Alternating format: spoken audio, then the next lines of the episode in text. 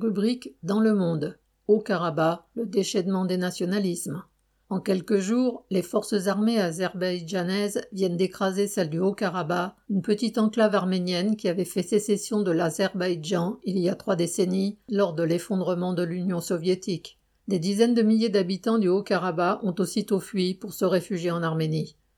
L'Azerbaïdjan s'était saisi d'un prétexte, la mort de soldats dans l'explosion d'une mine, pour lancer une, entre guillemets, opération antiterroriste éclair. La guerre de 2020, gagnée par Bakou, avait déjà fortement réduit la surface de cette enclave et rompu la continuité territoriale du Haut-Karabakh avec l'Arménie voisine. Désormais c'en est fini de l'indépendance que le Haut-Karabakh avait proclamée en 1991. Mais ce n'en est pas fini avec la guerre, car Bakou a d'ores et déjà annoncé qu'il entendait instaurer un corridor entre l'Azerbaïdjan et la zone azérie du Nakhichevan, enclavée entre la Turquie, l'Iran et l'Arménie. Or, dans l'état des frontières issues de la décomposition de l'URSS, un tel corridor ne peut s'ouvrir qu'au travers et aux dépens de l'Arménie. Et forcément, celle-ci ne peut que s'y opposer militairement.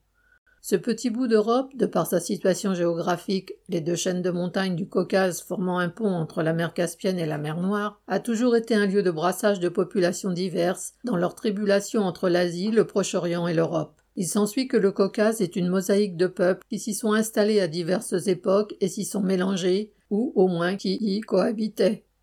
S'agissant du Haut-Karabakh, la formation de l'Union soviétique dans la foulée de la révolution d'octobre 1917 avait regroupé des populations arméniennes dans un territoire distinct de l'Arménie, rattaché administrativement à l'Azerbaïdjan qui l'entourait, mais disposant d'une très large autonomie. Et surtout, aucune barrière étatique ne s'opposait au déplacement des habitants, à leur liberté d'aller et venir entre l'Arménie et le Haut-Karabakh, ou entre l'Azerbaïdjan et le Nakhichevan.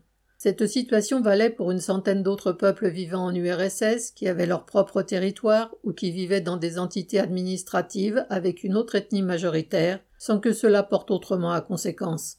En tout cas, tant que la Russie soviétique puis l'URSS cherchaient à donner le maximum de droits à toutes les composantes nationales de la population.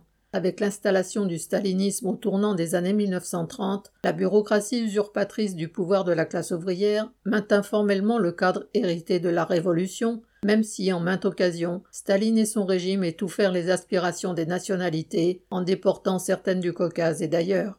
L'implosion de l'Union soviétique, voulue par les chefs de la bureaucratie, fit très rapidement évoluer la situation de façon tragique.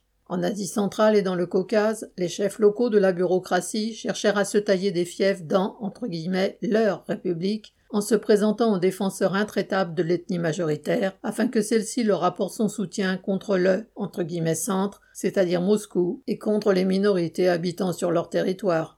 C'est ce qui se produisit à partir de 1989-1990 en Azerbaïdjan, où le chef du clan du Parti communiste local, Aliyev, voulut rameuter la population azérie en fomentant des pogroms anti-arméniens à Bakou et à Sumgay.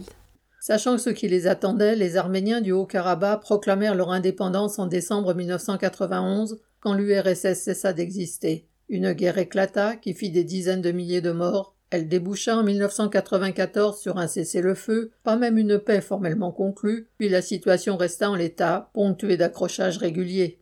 Les forces arméniennes avaient alors gagné des pans de territoire pour relier le Haut-Karabakh à l'Arménie. La Russie, qui se trouvait dans ce qu'elle considérait comme sa zone d'influence naturelle et qui soutenait plus ou moins Erevan, avait des troupes sur place qui garantissaient un certain statu quo. Mais depuis 2014, Moscou s'est concentré sur l'Ukraine, qui avait choisi le camp occidental. Et avec la guerre ouverte actuelle, la Russie n'a plus les forces ou la volonté de s'imposer dans le Caucase. D'autant plus que, derrière l'Azerbaïdjan, le soutenant militairement et politiquement, il y a la Turquie, membre de l'OTAN, mais aussi partenaire jusqu'à un certain point de Moscou dans le conflit ukrainien. Les soldats russes sont donc restés l'arme au pied face aux troupes de Bakou. Nul ne sait comment évoluera ce conflit. Mais une chose est certaine, alors qu'il semblait gelé, il est redevenu un point chaud sur la carte, un de plus, et les peuples de la région, qu'ils soient arméniens, azéris ou autres, ne peuvent que faire les frais d'un incendie qui risque de s'étendre. Pierre Lafitte.